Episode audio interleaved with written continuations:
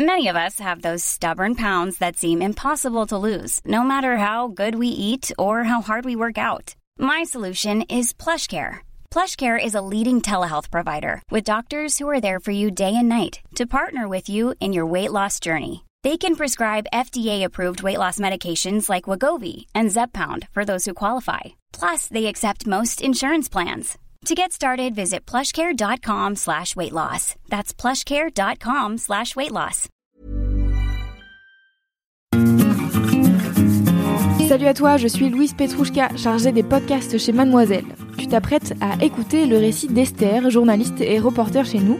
Il y a quelques mois, elle s'est lancée dans un nouveau projet, donner la parole aux femmes dans des pays où le droit à l'IVG n'est pas acquis, ou alors il y est menacé.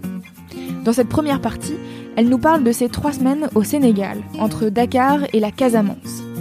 Si ça t'intéresse de découvrir les histoires qu'elle y raconte plus en détail, je t'invite à lire tous ces articles sur le site de Mademoiselle. J'ai mis le lien dans les notes du podcast.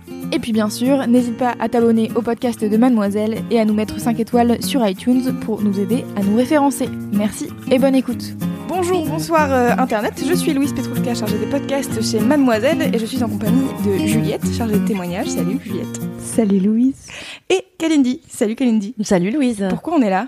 Eh bien, on est là parce qu'Esther est rentrée enfin de son grand voyage et qu'elle va tout nous dire euh, dessus, justement. Coucou Esther. Oui, je vais tout vous raconter. T'étais dans, dans plusieurs pays et en fait, je pense que euh, on n'a pas encore expliqué exactement pourquoi t'es partie. Globalement, je voulais partir pour euh, interviewer des femmes et des jeunes femmes en particulier pour savoir quelle était leur vie, euh, un peu pour euh, donner le, tendre le micro aux mademoiselles euh, du monde entier. Comment est-ce que tu t'es décidée à, à partir dans quel pays? Je me suis décidée parce qu'en gros, mon projet, il se basait à la base sur euh, l'avortement. Je voulais surtout en fait tendre le micro aux femmes qui vivent dans des pays où l'avortement est interdit.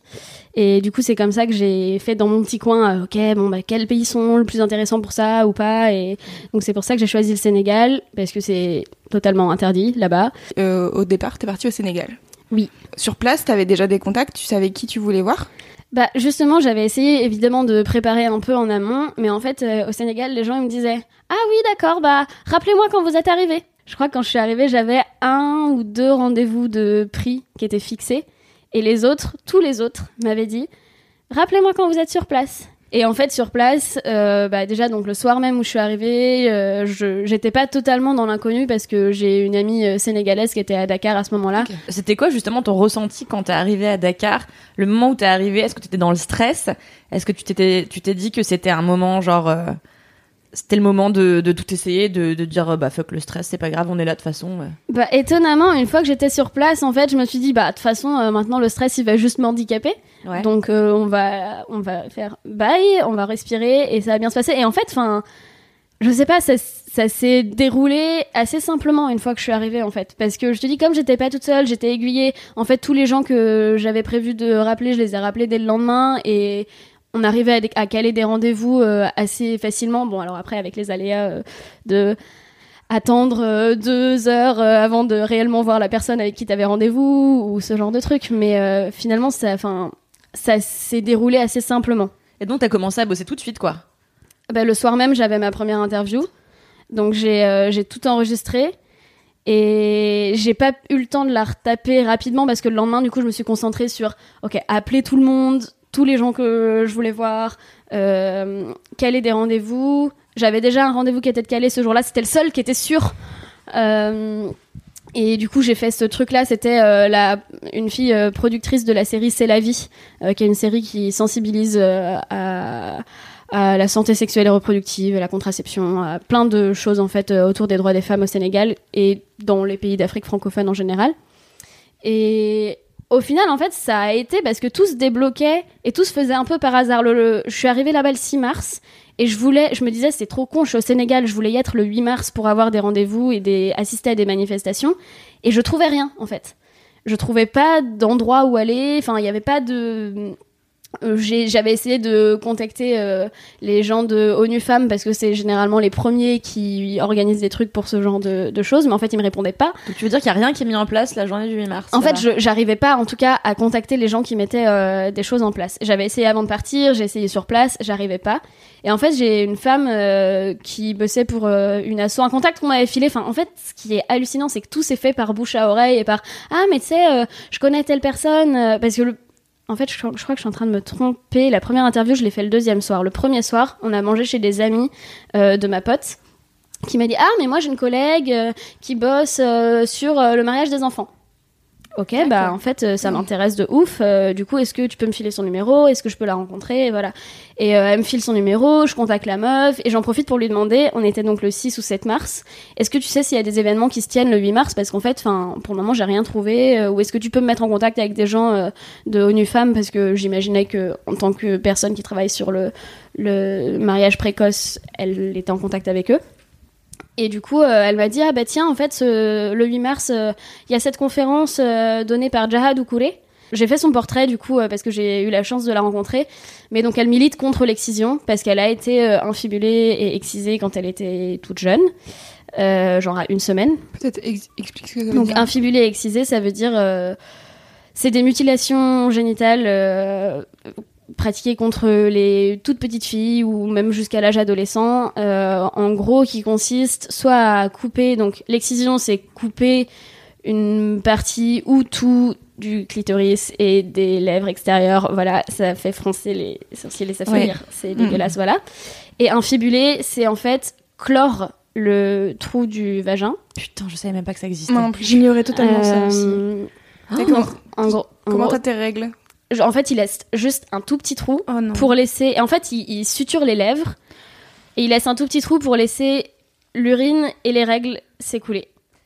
Donc et ce le pas but, sympa, ouais. À quelle fin C'est- en fait C'est c'est pas trop. En fait, tout le monde a des versions plus ou moins différentes, mais globalement, c'est de les empêcher d'avoir des relations sexuelles avant le mariage. Et en fait, une fois qu'elles se marient, On on, enlève la suture et là, elles peuvent avoir des relations sexuelles. Ah, Et donc, cette fille, Très bien. Jaya Doucoulé a vécu ça. Et à 15 ans, euh, elle a été envoyée aux États-Unis pour se marier avec euh, un homme qui était là-bas. Et euh, en fait, elle a réussi à se sortir de ce mariage, etc. Elle m'a raconté tout son parcours. Elle a rencontré, elle a eu, elle m'a dit, j'ai eu la chance de rencontrer cette dame euh, qui euh, était dans une association qui m'a beaucoup aidée, qui m'a sorti de ce mariage. Et depuis, elle a créé des associations et elle a fait beaucoup de militantisme pour lutter contre les mutilations génitales féminines et contre le mariage précoce. Et en fait, c'était le lancement d'un nouveau mouvement, le mouvement des Big Sisters, qui veut créer un réseau de, de femmes qui luttent contre euh, justement les mutilations génitales féminines et le mariage précoce. Parce qu'elle dit qu'en fait, sur le terrain, les militantes sont souvent isolées, parce qu'elles se retrouvent dans des villages euh, à devoir euh, expliquer pourquoi, en fait, euh, même si ce truc est traditionnel, euh, il faudrait sans doute s'en débarrasser, pourquoi ça fait du mal euh, aux jeunes filles. Il y a des tas de femmes, de jeunes filles qui meurent chaque année, parce qu'en fait, ça provoque parfois des hémorragies ou des infections, des trucs du genre. Et elles sont isolées toutes seules sur le terrain. Et du coup, créer un réseau, c'est aussi permettre une solidarité entre elles. Enfin, c'est tout ça. Et donc, cette fille, et d'ailleurs, euh, je sais pas où ça en est les sélections pour le prix Nobel de la paix 2018, mais euh, sa candidature avait été proposée euh, pour le prix Nobel 2018. Et comment ça se passe euh, pour elle sur place en fait? Parce que je suppose que la majorité des personnes au Sénégal sont pas trop pour ce pour cette évolution quoi. Au Sénégal, ça dépend parce qu'en fait, c'est beaucoup moins pratiqué que dans beaucoup d'autres euh, pays euh, euh, d'Afrique. Et donc cette fille, elle est gambienne. Elle est déjà Doucouré, elle est gambienne d'origine. Enfin maintenant, elle est américaine aussi, mais au Sénégal, c'est pratiqué surtout dans le sud du pays en fait. Donc à Dakar, politiquement, etc., ça c'était facile d'organiser ce truc. En fait, ça a eu lieu à Dakar parce que il y a euh, des années, il y avait déjà eu un premier protocole qui avait été lancé euh, pour limiter et pour endiguer le phénomène des mutilations génitales fé- féminines. Mutilations génitales féminines, c'est pas facile à dire. Et euh, mais elle dit quand même que quand elle vient, enfin que à cause de son combat, elle reçoit des menaces, en particulier de religieux et en particulier venant du continent africain, par les gens qui sont contre. Et j'ai eu l'opportunité de rencontrer une autre fille qui se bat contre ça, mais à un niveau beaucoup plus petit, on va dire. Euh, elle, elle est toute jeune, elle a 20 ans. Elle n'a pas créé d'association ou quoi que ce soit, mais elle a vécu ça aussi euh, en étant petite. Et en fait, elle m'a raconté son histoire, euh, qui est pas encore publiée d'ailleurs. Tu peux la raconter.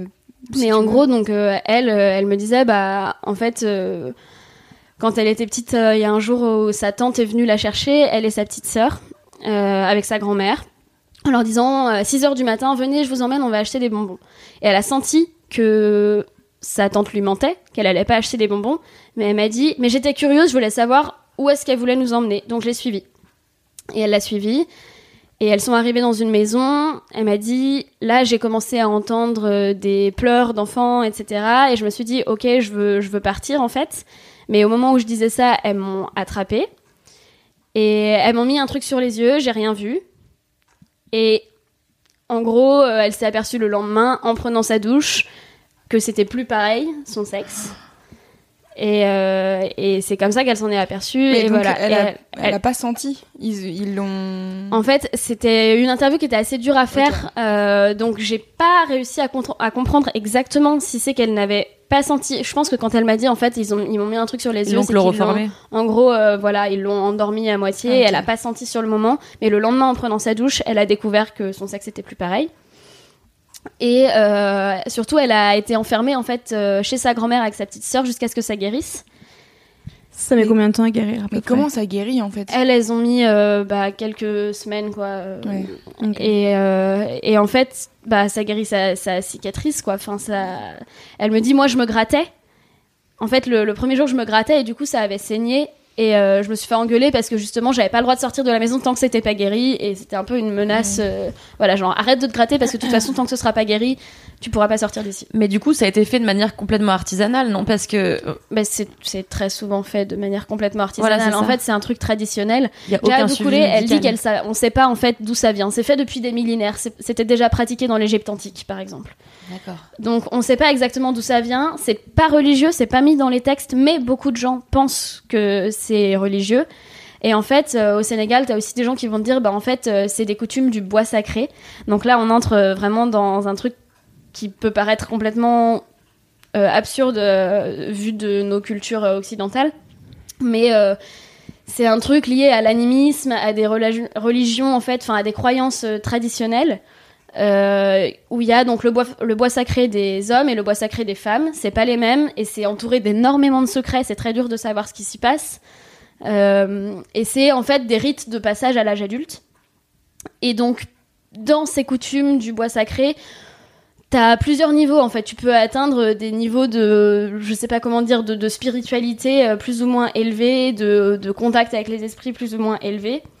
Et en fait, il y a certaines personnes qui disent, oui, mais en fait, euh, la- les mutilations génitales féminines, c'est un truc qui te permet plus tard d'accéder à ces euh, rangs de spiritualité plus élevés. Et pour les hommes, est-ce qu'il y a euh, une sorte d'équivalent Bah, il y a la circoncision, mais D'accord. après, enfin, il y a tout, il y a des petits garçons qui meurent d'infection suite à Ouais. la circoncision, Mais, mais, ça tend pas à supprimer le désir, c'est pas la même chose. Mais déjà, coup. ça a pas la même fonction en fait, parce qu'il y a quand même ce, ce truc sous-jacent dans les mutilations génitales féminines qui vise à dire, Mm. ok, en fait, euh, si elle n'a plus son clitoris, ça veut dire qu'elle va ressentir moins de plaisir pendant l'acte sexuel, qu'elle va moins avoir envie, elle va moins envi- avoir envie d'expérimenter sexuellement. C'est aussi une manière de contrôler en Mm. fait la femme et son corps. Une femme qui est qui contrôle ses, ses- sa sexualité.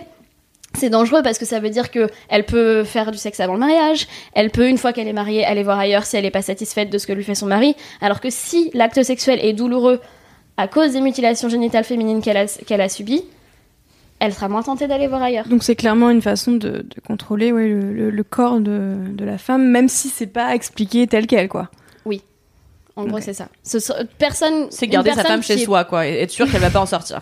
Une personne qui pratique euh, ça, une grand-mère qui fait ça sur ses petites filles, elle va pas te le présenter comme ça. Oui, bien sûr. Comment elle va Mais- le présenter, par exemple? C'est Bah, une en personne fait, c'est purifiée. par exemple, euh, euh, la, la- la jeune fille, en fait, ça dépend parce que la jeune fille, effectivement, euh, que j'ai rencontrée plus tard, donc pas Jahad Doucouré, l'autre, euh, elle, elle m'a dit que après sa- son excision, plus tard, quand elle avait 15 ans, un jour, il y a ses petites sœurs et petites cousines qui, je sais pas, faisaient du bruit, étaient un peu turbulentes, et sa grand-mère leur a dit Pour le moment, vous nous parlez mal parce que vous n'êtes pas excisé, mais vous allez voir une fois que vous serez excisé. Et c'est là, en fait, c'est la première fois que cette fille s'est levée et a dit, en fait, non, c'est hors de question, tu leur feras pas ça. Moi, tu me l'as fait, tu leur feras pas ça. Parce que toi, ça te fait rien, ça change rien dans ta vie de leur faire ça, mais elles, ça peut détruire leur vie. Mais ce qui est intéressant, c'est justement le fait que les femmes, euh, les femmes adultes euh, engrangent ce truc-là. En fait, tu disais tout à l'heure, c'est sa tante qui vient la chercher. Euh, et la, là, c'est la grand-mère. Et en fait, il y a, y a, un truc de, c'est en fait les mecs. J'ai pas l'impression que les mecs interviennent tant que ça. Bah, les mecs, ils vont avoir un avis, tu vois, ils vont avoir une opinion, mais effectivement, c'est perpétué par les femmes la plupart du temps. Et y a... Je ne dis pas qu'il n'y a pas d'exception, mais en tout cas, moi, les situations que j'ai rencontrées, les trucs dont on m'a parlé, c'était des femmes qui le faisaient. Et en fait, c'est su que c'est des, des traditions. C'est, je te dis, c'est le bois sacré des femmes, en fait. Donc, c'est le, les rites de passage à l'âge adulte pour les femmes. Et c'est des trucs qui sont faits avant quand elles sont petites, mais c'est des traditions perpétuées par les femmes et en fait aussi par ignorance du fait que ça peut leur coûter la vie, de, de en fait ça n'apporte rien parce qu'il y, y, a plein de croyances qui l'entourent. Il y a aussi des femmes qui le font en disant euh, oui en fait euh, si jamais euh, elle accouche, si jamais elle doit avoir un enfant et qu'elle n'est pas excisée, si la tête du bébé touche le clitoris, il va mourir. D'accord, ok. Et j'imagine qu'il y a des associations qui luttent contre ces pratiques-là en Afrique même. Est-ce que comment est-ce qu'elles interviennent ces associations, tu sais ou pas? Elles vont sensibiliser auprès des familles directement ou dans les écoles? Bah justement, c'était ce que je te disais tout à l'heure. C'est pour ça que Jahadou a voulu créer un réseau parce que effectivement, c'est très dur d'être militante contre euh, les mutilations génitales féminines euh, quand tu vas. En fait, c'est pas forcément fait. Si c'est fait aussi dans les grandes villes, mais euh, donc as... en fait, ils organisent des causeries sous l'arbre à palabres. Je fais des guillemets avec mes doigts, mais en gros, enfin, c'est comme ça qu'ils l'appellent, quoi. Donc euh, ils vont réunir euh, des jeunes ou des moins jeunes euh, pour parler de ça, etc. L'arbre à palabres, est-ce que tu peux expliquer? Parce que moi j'avais lu un de tes articles, j'étais mais qu'est-ce que c'est que cet arbre? Et en fait c'est, enfin explique-nous du coup ce que c'est. C'est en gros, c'est l'endroit où on va réunir les gens. C'est un arbre sous lequel on va faire du thé et du café et voilà, on se réunit, on discute. C'est l'arbre à palabres. Et du coup, ils organisent des causeries sous cet arbre à palabres. Euh, voilà. Alors, c'est sans doute pas pareil partout. Là, je parle juste des, des témoignages que moi j'ai recueillis. C'est, je pense, pas universel et, mhm. et, voilà. Mais euh, pour, donc, ils organisent des ça, peut être soit des grandes associations qui organisent des caravanes et qui vont de village en village pour euh, pour faire ça, ou c'est des militantes qui localement dans leur dans leur propre communauté vont essayer d'expliquer en fait après elles euh, avoir euh, s'être renseignées sur le sujet et l'avoir parfois subi, s'être rebellée, etc. pour, en fait pour endiguer le phénomène, mhm. c'est beaucoup de communauté à communauté à, c'est beaucoup de communauté à communauté. Parce qu'en fait, ça marche pas si t'es euh, européenne et que t'arrives en disant il faut arrêter d'exciser vos petites filles. bien sûr. Elles vont te regarder en me disant mais en fait, t'es qui pour me parler? Et mhm. c'est normal qu'elles te regardent comme ça. C'est pas à elles de le dire. Mais du coup, c'était un truc aussi que je trouvais hyper intéressant. J'ai demandé à Doucouré euh, ce qu'elle répondait quand on lui disait mais tu dis ça parce que euh, maintenant tu es américaine et t'es occidentalo-centrée, etc. Et elle disait mais en fait. ok, c'est peut-être leur culture, mais en fait, depuis quand les droits culturels doivent être supérieurs aux droits humains? Elle, c'est ça qu'elle qu'elle euh, merci qu'elle euh, répond quoi. Parce qu'effectivement, enfin, il y a des petites filles qui en meurent et l'autre jeune femme que j'ai interviewée à ce sujet-là, elle disait quand moi j'y suis allée, on était trois à l'origine, il y en a une qui est décédée en fait parce que ça avait été fait. Euh, alors après, les, les, dames qui pratiquent, elles disent oui, c'est parce qu'elle bougeait et du coup, on, enfin, on n'a pas pu couper, on n'a pas pu le faire bien propre et du coup, ça a provoqué une hémorragie. Donc il y a toujours ce genre d'excuses qui sortent. Mais au final, c'est le résultat elle-même. Il y a des milliers de, petites, moyennes, jeunes filles qui meurent chaque année euh, à cause de ça. Là, j'ai plus exactement les chiffres en tête, mais ils sont dans mes articles. Ok, donc ça, c'était le 8 mars. voilà, deuxième jour. non, j'ai aussi parlé de la rencontre plus tard, euh, qui n'était pas à Dakar pour le coup. Euh, en, tout cas, il y a un truc qui est intéressant et sur, sur lequel je voudrais avoir ton avis, en fait, c'est que quand on a partagé euh, certains témoignages, alors il y avait aussi des témoignages sur l'avortement, il y, a des, il y a eu quelques commentaires de lectrices qui disaient, en fait, c'est bien, enfin, genre, c'est bien cet article, mais c'est ultra déprimant et tout, et genre, enfin j'aimerais qu'on explique pourquoi c'est hyper important de parler de ça. Et que t'expliques en fait ta démarche, toi, de pourquoi t'as donné de la parole à ces personnes-là, parce que, bah en fait, nous, justement, on est euh, en Occident, euh, t'as as, l'impression que c'est super, tout va bien, les gens sont là, bah ça va, les droits des femmes. Et en fait, bah il suffit de bouger dans un autre pays pour se rendre compte que, bah non, en fait. Ouais, et parfois il n'y a pas besoin d'aller aussi loin pour se Ouais. rendre compte que bah non. Euh, parce qu'en Europe aussi, il y a des pays où l'avortement est interdit. Et en fait, euh, pourquoi moi je voulais faire ça et pourquoi c'était important pour moi C'est parce qu'en fait, il y a des statistiques. Donc le projet à la base, il est né sur euh, l'idée de l'avortement en particulier. Et il y a des statistiques sur l'avortement qui disent que chaque année dans le monde, il y a 25 millions d'avortements qui sont euh, pratiqués dans des conditions euh, pas bonnes en termes d'hygiène, en termes de, enfin voilà, dans des conditions dangereuses en fait. C'est dans les pays où c'est illégal, les femmes y ont quand même recours avec des techniques qui mettent leur vie en danger. Parce que l'interdiction de l'avortement ne les empêche pas d'y avoir recours. Une femme qui veut, qui ne veut pas avoir cet enfant, elle ne l'aura pas, elle trouvera un moyen. Quitte à s'en débarrasser une fois qu'il est né. C'est ce qui se passe aussi au Sénégal. Et, euh, en fait, je trouve que ces statistiques sont abstraites. C'est-à-dire qu'on sait, ok, 25 millions d'avortements euh, euh, dans des conditions pas sûres chaque année et euh, 50 000 personnes, 50 000 femmes qui en meurent chaque année des suites d'un avortement pratiqué dans de mauvaises conditions. Mais en fait, on ne sait pas qui sont ces femmes. On n'a pas mis de visage, on leur a jamais donné de voix. Euh, ou en tout cas, enfin, si on le fait, mais je veux dire, les associations le font, Oui, euh, L'ONU euh, va le faire. Il y a des, des, des rapports qui sont faits où on donne la parole à, à ces femmes-là. Mais c'est assez peu visibilisé en fait. Et quand on en parle, on parle généralement de la loi, de machin, de trucs. On parle rarement des histoires qui leur sont arrivées à elles. Et du coup, moi, c'était pour ça que je voulais aller à leur rencontre. C'était pour leur dire, bah putain, mais pour une fois, au lieu de parler à, à votre place, en fait, on va vous tendre le micro et on va voir ce que vous, vous avez à dire sur le fait que vous n'avez pas accès à l'avortement. Et comment ça impacte votre vie, en fait? Parce que, ok, ça peut impacter celles qui euh, se retrouvent à devoir avorter un jour. Parce que ça va mettre en danger leur, leur santé, leur vie, leur liberté parfois, parce que ça peut être euh, puni d'emprisonnement. Mais comment ça impacte aussi la vie de celles qui décident de garder l'enfant? Euh, parce que parce que c'est illégal, parce que c'est pas pratique, parce que euh, elles ont en tête euh, leur religion qui leur interdit, euh, voilà, et qu'à 16 ans elles se retrouvent à avoir euh, deux gamins, enfin à, à avoir un premier gamin à 16 ans et à 20 ans à en avoir deux. Et comment ça impacte la vie de celles qui ne sont jamais tombées enceintes, mais en fait qui ont ça en tête dans leur vie sexuelle au jour le jour, parce que c'est aussi un moyen en fait de restreindre leur sexualité. Encore une fois, il y a des, moi c'est une certaines des rencontres les plus fortes que j'ai faites au Sénégal, c'est cette discussion que j'ai eue avec quatre jeunes filles euh, dans un village euh, de Casamance. Donc c'est le sud du Sénégal, la Casamance. Et c'était dans un milieu rural.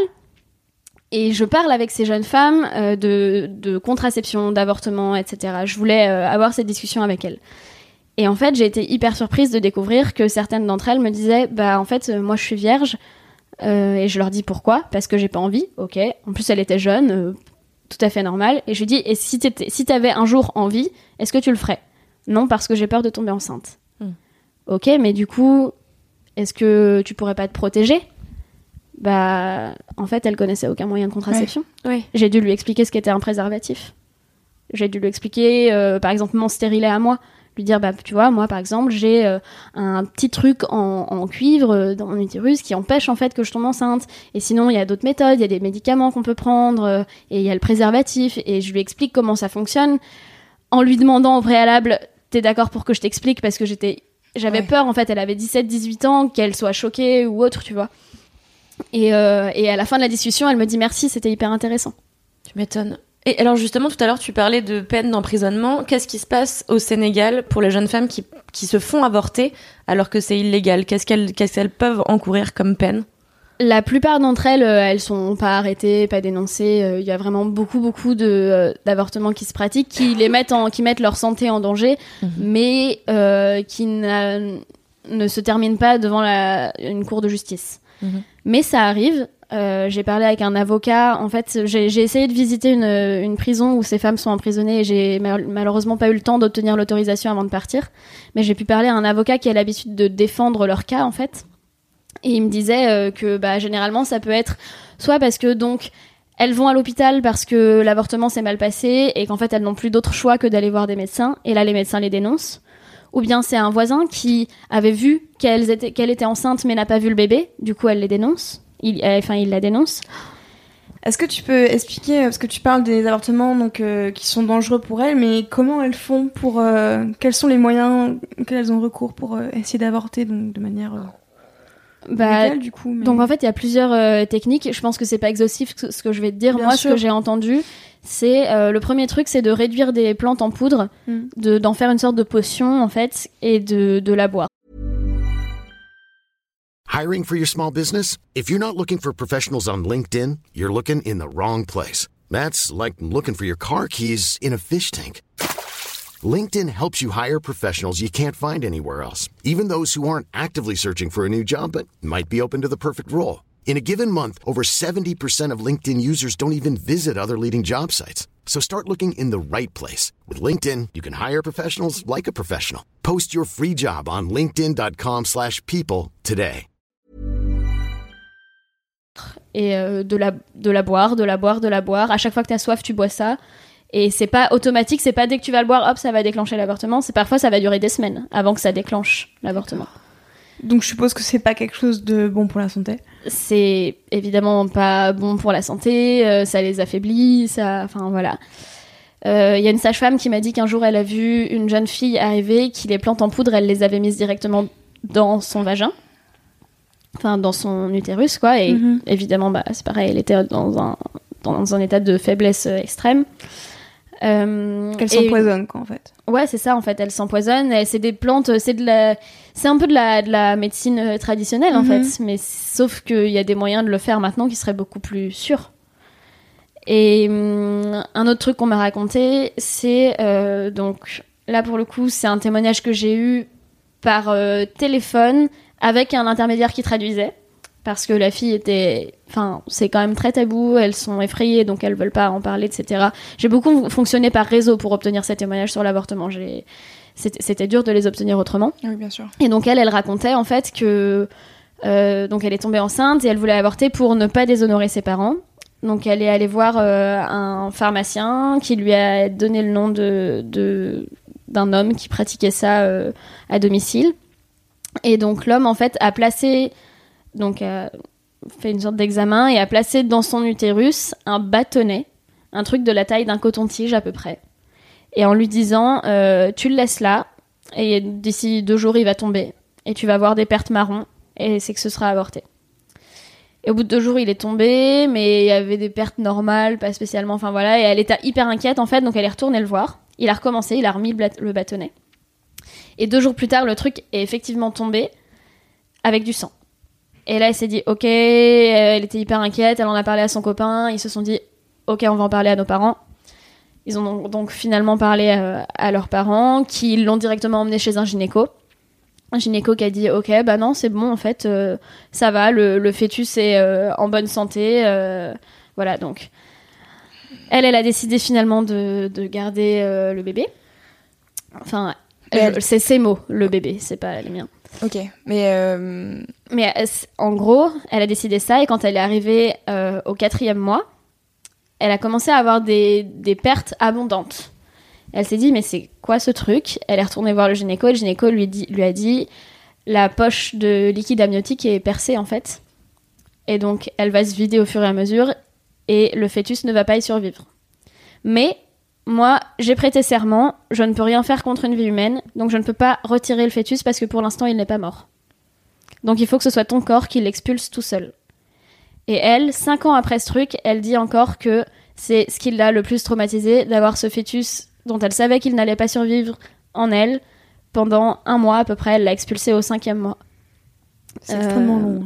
Oui, pendant un mois, elle savait qu'elle avait ce truc en elle qui allait... Voilà. Mm.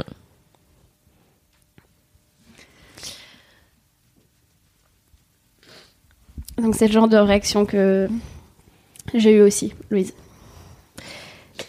Heureusement, c'était par téléphone et pas en face cette fois-ci. Et alors du coup, pour, pour peut-être un peu dédramatiser la situation, c'était qu'est-ce qui s'est passé après? C'était quoi la suite de, de...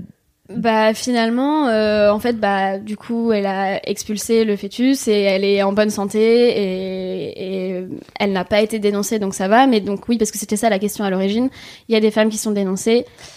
Par, par exemple, quand elle est allée voir le gynéco euh, pour dire, ben en fait, euh, voilà, il s'est passé ça, il aurait pu la dénoncer. Mm. C'est aussi ça qui est, qui est Donc ça, c'est une pratique hyper courante, quoi, de dénoncer quand t'es médecin. Je sais pas à quel point c'est courant, il n'y a pas de statistiques fiables là-dessus, mais ça se fait. Il y a des femmes qui sont dénoncées par des médecins ou par des voisins. Et euh, quand c'est l'avortement au Sénégal, elles peuvent encourir euh, 3 à 6 mois. En fait, plus dans la loi, mais dans les faits, elles font 3 à 6 mois ferme. Euh, les personnes qui ont pratiqué aussi, les personnes qui ont donné euh, l'avortement aussi, font 6 mois ferme à peu près. Mais il y a une autre pratique qui se fait au Sénégal et qui est d'autant plus horrible à mes yeux, c'est qu'en fait, toutes ces femmes qui ont peur d'avorter pour toutes les raisons euh, qu'on a citées, parfois elles cachent leur grossesse. Mhm. Euh, ça peut aller jusqu'à se bander le ventre, enfin jusqu'au 9e mois, hein, elles, elles le cachent. Elles finissent par accoucher dans un coin, elles vont accoucher dans un coin et elles abandonnent leur bébé euh, dans une décharge. D'accord, bah, j'ai entendu dire que c'était une pratique très courante aussi en Ça, Asie en fait. Ah ouais? Ouais, qu'en Inde les femmes faisaient ça beaucoup par exemple. Et ouais. Parce que c'est légal pourtant en Inde l'avortement. Bah oui, mais je crois que c'est juste. Mais après, elles euh, ne savent peut-être pas que c'est légal. Et puis, je pense que c'est juste peut-être pas les moyens d'avorter. voilà, et du coup d'accoucher dans un coin de rue et de d'abandonner le bébé tout de suite. euh, Oui, parce qu'aussi, euh, aussi avec, enfin, malgré le fait, euh, malgré l'aspect euh, donc illégal, etc., il y a aussi un, un immense problème euh, en fait d'éducation et de pédagogie euh, dans les milieux ruraux. Donc, on disait tout à l'heure la discussion que tu as eue avec ces, ces jeunes filles qui ne connaissent rien à la contraception, c'est des jeunes filles qui sont élevées dans, dans des milieux ruraux. Et apparemment, donc en ville, c'est pas la même chose. Bah, en tout cas, en ville, dans les milieux aisés, c'est pas la même chose. Après, euh, dans les banlieues, il y a aussi des jeunes filles qui n'ont pas forcément accès à l'école, etc. Euh, mais je pense que la différence, c'est qu'en ville, c'est quand même plus accessible. D'accord. Euh, tu Bah, vas. t'es moins isolé, quoi. Bah voilà, t'es moins isolé en fait, alors que dans un milieu rural, en plus t'es dans un village où tout le monde va savoir. euh, Mm. J'ai lu tous tes articles et euh, quand même, donc il n'y a, pas que des choses. euh, Enfin, il y, a- il y a des choses très tristes, très négatives, mais il y a quand même, euh, on va dire, une, une lueur d'espoir dans tout ça. C'est que il y a des moyens qui sont mis en place. On essaye de plus en plus, apparemment, au Sénégal, de mettre des moyens en place pour que les femmes et même en fait la population puisse avoir accès. Ouais. euh, Alors je sais pas c'est si c'est de plus en plus. Je sais pas si c'est de plus en plus parce que j'ai parlé avec. euh, c'est un entretien qui est pas encore publié non plus avec une féministe euh, historique en quelque sorte euh, sénégalaise. euh, qui elle disait alors c'est peut-être c'est son point de vue subjectif hein, donc c'est Mhm. sans doute aussi influencé par euh, sa perception de son combat etc mais elle elle disait en fait euh, moi dans les années euh, 80 euh, 90 euh, quand on militait on organisait elles avaient elles travaillaient à l'ONU donc elles avaient mis en place des programmes de santé sexuelle euh, qui, qui étaient dans les lycées en fait et où il y avait des rendez-vous des jeunes euh, qui se réunissaient tous les ans pour parler de cette, de cette problématique des leaders qui, qui, qui discutaient en fait de, de ces sujets-là ensemble mhm. et elle dit, et ces programmes ont été euh, peu à peu abandonnés, et moi je comprends pas pourquoi, euh, il faut les reprendre. D'accord.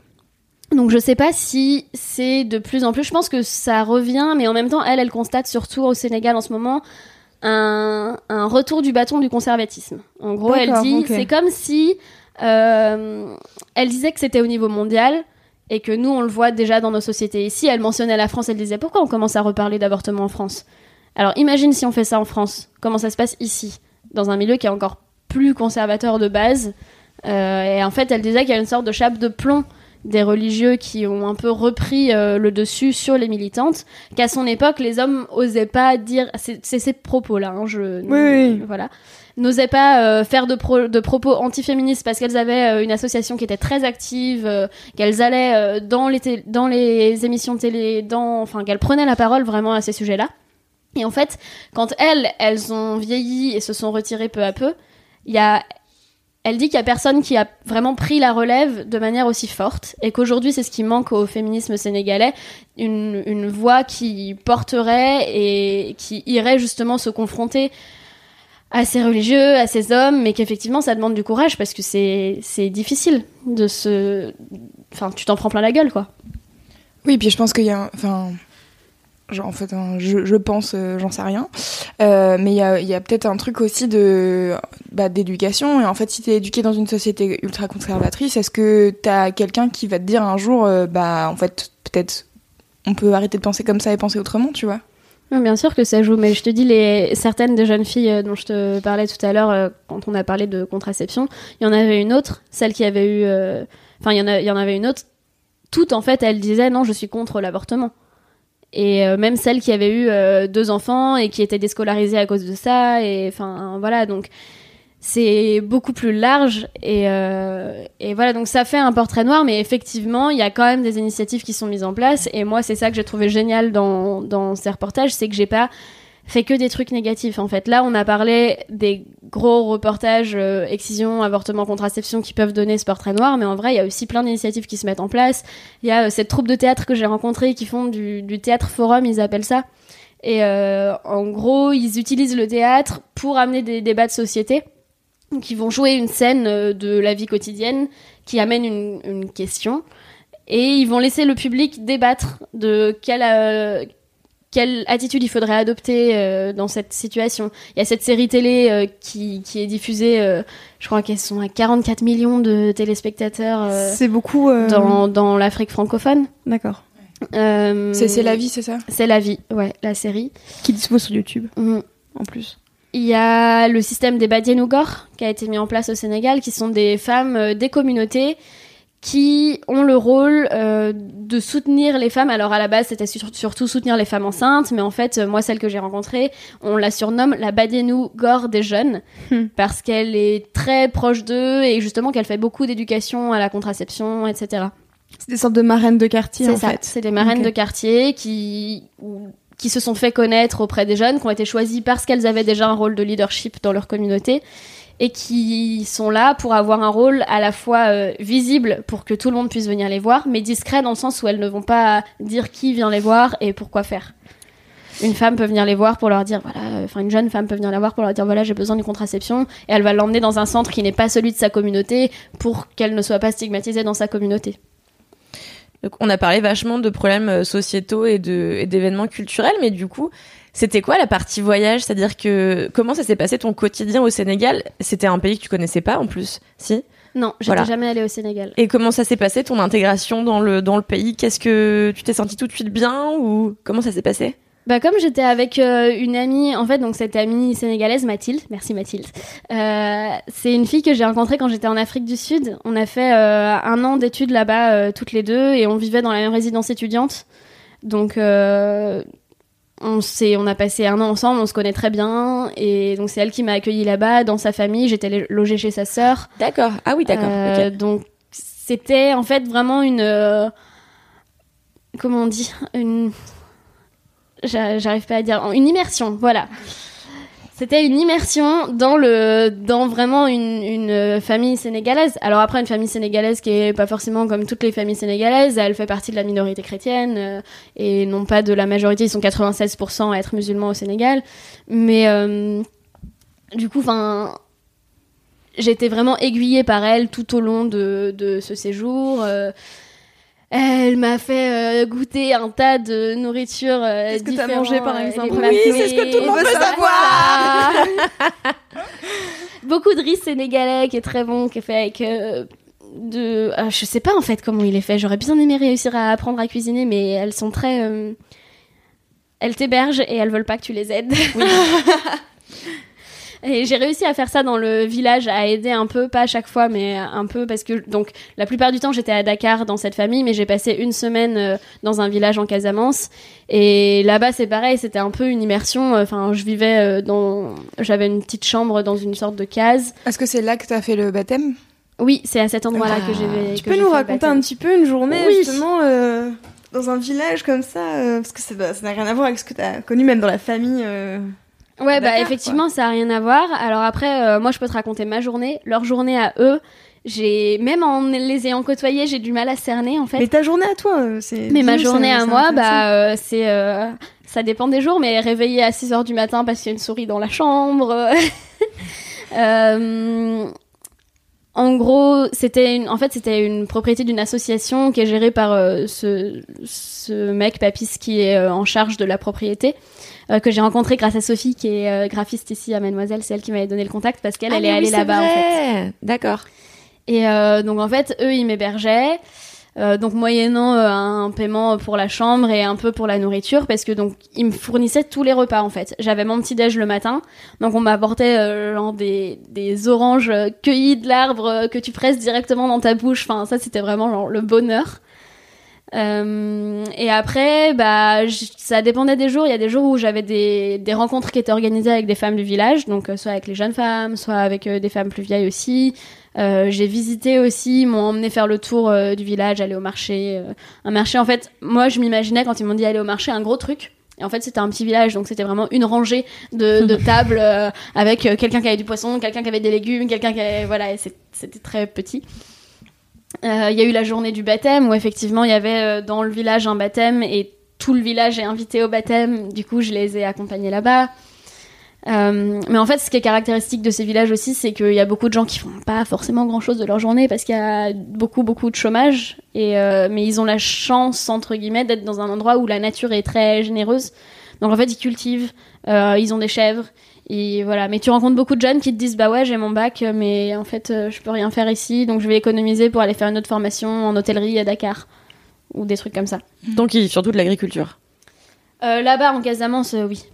Et des petits commerces quoi. Mais euh, mais globalement oui. Et en fait enfin tu vois par exemple dans la propriété dans laquelle j'étais j'ai pas réussi à comprendre exactement d'où il sortait l'argent honnêtement. Je pense qu'ils en ont très peu qu'ils le tirent des gens qui comme moi viennent et qui payent un peu mais en vrai euh, à mon avis c'est minime parce que je payais en fait mes frais de je payais la nourriture que je mangeais quoi Tu payais combien si c'est pas indiscret? C'était. euh, alors, je vais avoir du mal à me souvenir. Je crois que c'était 13 000 francs CFA par jour. Donc c'est à qui peu près fait combien? Ce qui fait. J'arrive. Ça fait. euh, en gros, mon séjour, j'en ai eu pour 50 euros. Ouais, c'est vraiment Pour, pas euh, pour trois jours, pour dormir et, euh, et manger les trois repas petit-déj, déjeuner. Ouais, c'est vraiment dîner. rien quoi. Donc c'est vraiment rien. Par contre, un truc qui m'a euh, un peu perturbée sur le moment, c'est que les femmes et les hommes mangeaient pas ensemble.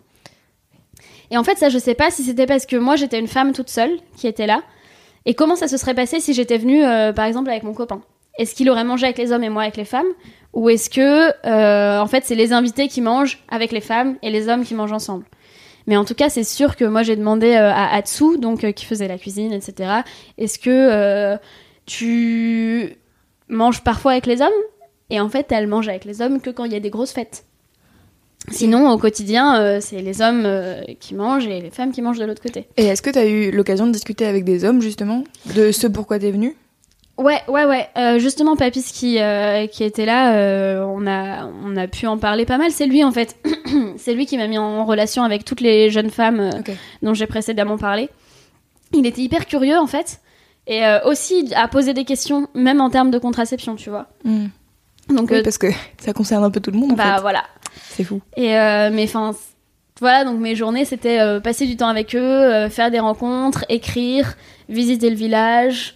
Euh, Puis ils sont adorables, donc on a, on a pas mal euh, discuté aussi, quoi. Ils ont été hyper curieux quand t'es arrivé? Qu'est-ce que tu veux dire par euh, hyper curieux? Bah, euh, De savoir pourquoi t'étais là, qu'est-ce que, quelles étaient tes intentions. Ils ont pas été méfiants une seconde? Non, parce qu'en fait, on était en contact euh, déjà depuis que j'étais en France et euh, on avait été mis en contact par Sophie. euh, Ouais. Ils se connaissent bien, ils se font confiance. On avait parlé. C'est le frère euh, de, de Papis qui m'avait récupéré mon billet de bateau parce que c'est en bateau que j'ai fait le trajet Dakar euh, jusqu'à Ziguinchor. Ah, le fameux bateau le fameux bateau.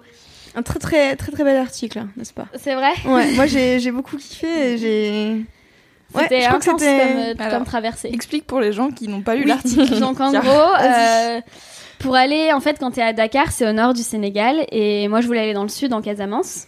Et pour y aller, la, la géographie du Sénégal, en fait, c'est que c'est en forme de, de fer à cheval contre la côte, et au milieu il y a la Gambie. Ce qui serait le creux du fer à cheval, c'est la Gambie. Donc quand t'es sur la côte et que tu veux aller d'une ville de la côte du nord à une ville de la côte du sud, par exemple, il faudrait théoriquement traverser la Gambie. Et en fait, c'est hyper chiant parce que les gardes frontières, ils te font payer un max, etc. Alors que normalement, ça devrait pas être très cher en termes légaux, mais ils te font payer plein Oui. de pourboires. Enfin, c'est compliqué, ils peuvent te prendre ton passeport, nanana. On m'avait vraiment déconseillé de le faire si j'étais toute seule. Et comme j'étais toute seule, euh, pas avec un local, j'ai fait OK, je vais prendre le bateau. Donc c'est un bateau qui s'appelle Aileen Sito Idiata, qui part de Dakar et qui va jusqu'à Ziguinchor en passant par euh, Carabane, qui est une île euh, sur la, sur la route.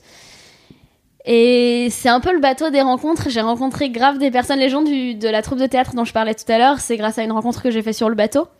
Euh, j'ai rencontré un, un prêtre euh, enseignant à l'université sénégalais, mais qui avait fait ses études en France à Limoges, juste à côté fou. de chez moi. Il connaissait la ville de. Niort. Enfin, et en fait, il est venu me parler. C'était hyper étonnant parce que donc. Il est venu me parler en me disant oui je vous ai en- entendu parler sur le bateau tout à l'heure vous êtes là pour des recherches et moi j'ai commencé à flipper parce que je me suis dit merde j'étais en train de parler euh, contraception et avortement avec une fille au téléphone justement pour planifier un rendez-vous pour en parler à mon retour du voyage Mm. Et je me suis dit, merde, ça se trouve, il est hyper anti et tout. Ouais. Je savais pas trop comment réagir. Et en fait, il a été hyper curieux et, euh, et il voulait savoir pourquoi j'étais là. Et il a continué de m'envoyer des messages et il continue de m'envoyer des messages pour prendre des nouvelles. Comment ça va? Est-ce que ton voyage se passe bien? Euh, Est-ce que t'as tout ce qu'il faut? Euh, Si tu reviens, je pourrais t'emmener là, là, là. Euh, voilà. Et Trop chouette. donc voilà, le, le voyage dure toute la nuit. On- le premier jour, j'avais, on, est, on est parti de Dakar à 20h, je crois, et on est arrivé le lendemain matin euh, vers 10h euh, à Ziguinchor. Donc t'as dormi sur le bateau. J'ai dormi sur le bateau, j'avais une couchette, j'avais pris une couchette. Tout le monde n'a pas de couchette, il y a des différents tarifs. Tu peux prendre soit euh, un, juste un siège, donc là t'as juste un siège assis, un peu à la mode avion, tu vois. Soit une couchette dans une chambre de 8, de huit personnes, moi c'est ce que j'avais. Et après t'as des chambres de plus en plus petites pour avoir plus de place et plus d'intimité. Et donc t'es dans, dans ta cabine avec euh, les petits trucs. Mais moi j'aimais bien aussi être sur le pont parce que c'est aussi hyper... euh, Enfin je, je suis un peu fascinée par l'océan. Et je, je sais pas, être au milieu de rien comme ça, avec euh, rien autour, c'est- c'était très curieux. C'est quoi ton. on va dire ton plus beau souvenir de, de ce voyage, du coup, qui a duré six semaines? Alors attends, parce qu'on n'a pas fait le Ah, Liban encore. Là, on a fait que oui. le Sénégal. Oh là là, oh là là, et moi je, je ménagerai avant les bœufs. Mais euh, donc, si tu veux que je te en tout cas, réponde de- sur le alors, on va dire du Sénégal, ouais, voilà. Ton souvenir le plus marquant du Sénégal? C'est vachement dur. Pourtant, j'ai essayé de préparer ce genre de questions avant de venir. J'ai essayé de réfléchir à ça. Mais euh, en fait, il y a plusieurs rencontres qui ont été hyper marquantes. euh, Il y a eu euh, bah, les, les filles avec qui j'ai parlé dans le village. Il y a eu Papis et Atsu qui m'ont euh, hébergé euh, dans, dans ce village. J'ai fait plusieurs euh, endroits, hein, euh, mais en particulier dans ce village-là, euh, c'était une très belle rencontre. ils sont vraiment adorables et leur petite fille aussi, Aïcha, enfin, ils sont trop mignons. Donc ça, c'est vraiment des gens où c'est le seul moment où j'ai pleuré en repartant. C'est le seul endroit où en repartant, quand donc parce qu'en fait je suis arrivée à Ziguinchor et c'était euh, un village plus loin, donc il avait fallu prendre euh, un, un covoiturage puis une moto pour arriver dans le village. Et quand je suis repartie, que j'ai repris le covoiturage pour aller ailleurs, euh, là j'étais vraiment triste parce que je me suis dit, en fait ce qui était dur c'est de me dire ah mais en fait j'ai grave envie de revenir, mais ça va être comme ça partout, tout le temps, à chaque étape.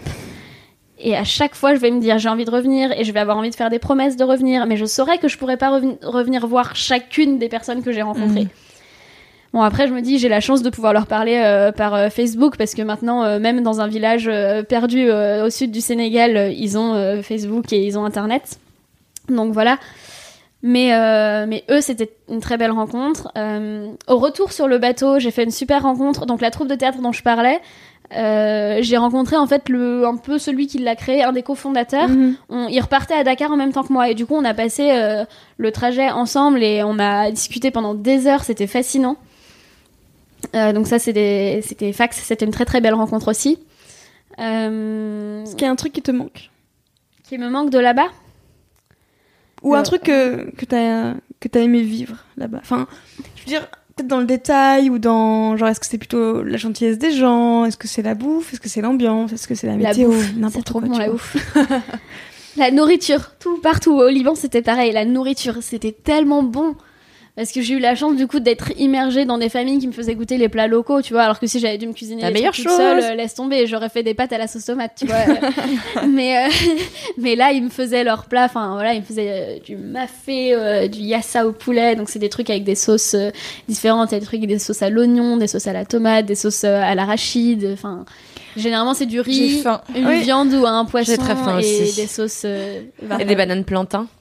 J'en ai pas mangé au Sénégal. C'est vrai Ça, je connaissais euh, du Cameroun, mais Ouais. j'en- ai pas mangé au Sénégal bananes. C'est ma passion, les plantains frites. Donc, euh, est-ce que tu as l'impression qu'on a fait le tour de ton voyage au Sénégal, même si bien sûr on peut pas tout résumer C'est euh, déjà euh, assez complet, je crois, ouais. Et c'est là-dessus que se finit la première partie de ce podcast sur les reportages d'Esther. Tu peux retrouver tous ces articles sur le Sénégal sur Mademoiselle. Ils ont tous été publiés depuis l'enregistrement du podcast. Merci d'avoir pris le temps d'écouter. Si tu as appris des choses, n'hésite pas à nous mettre 5 étoiles sur iTunes et à t'abonner au podcast de Mademoiselle. À très vite.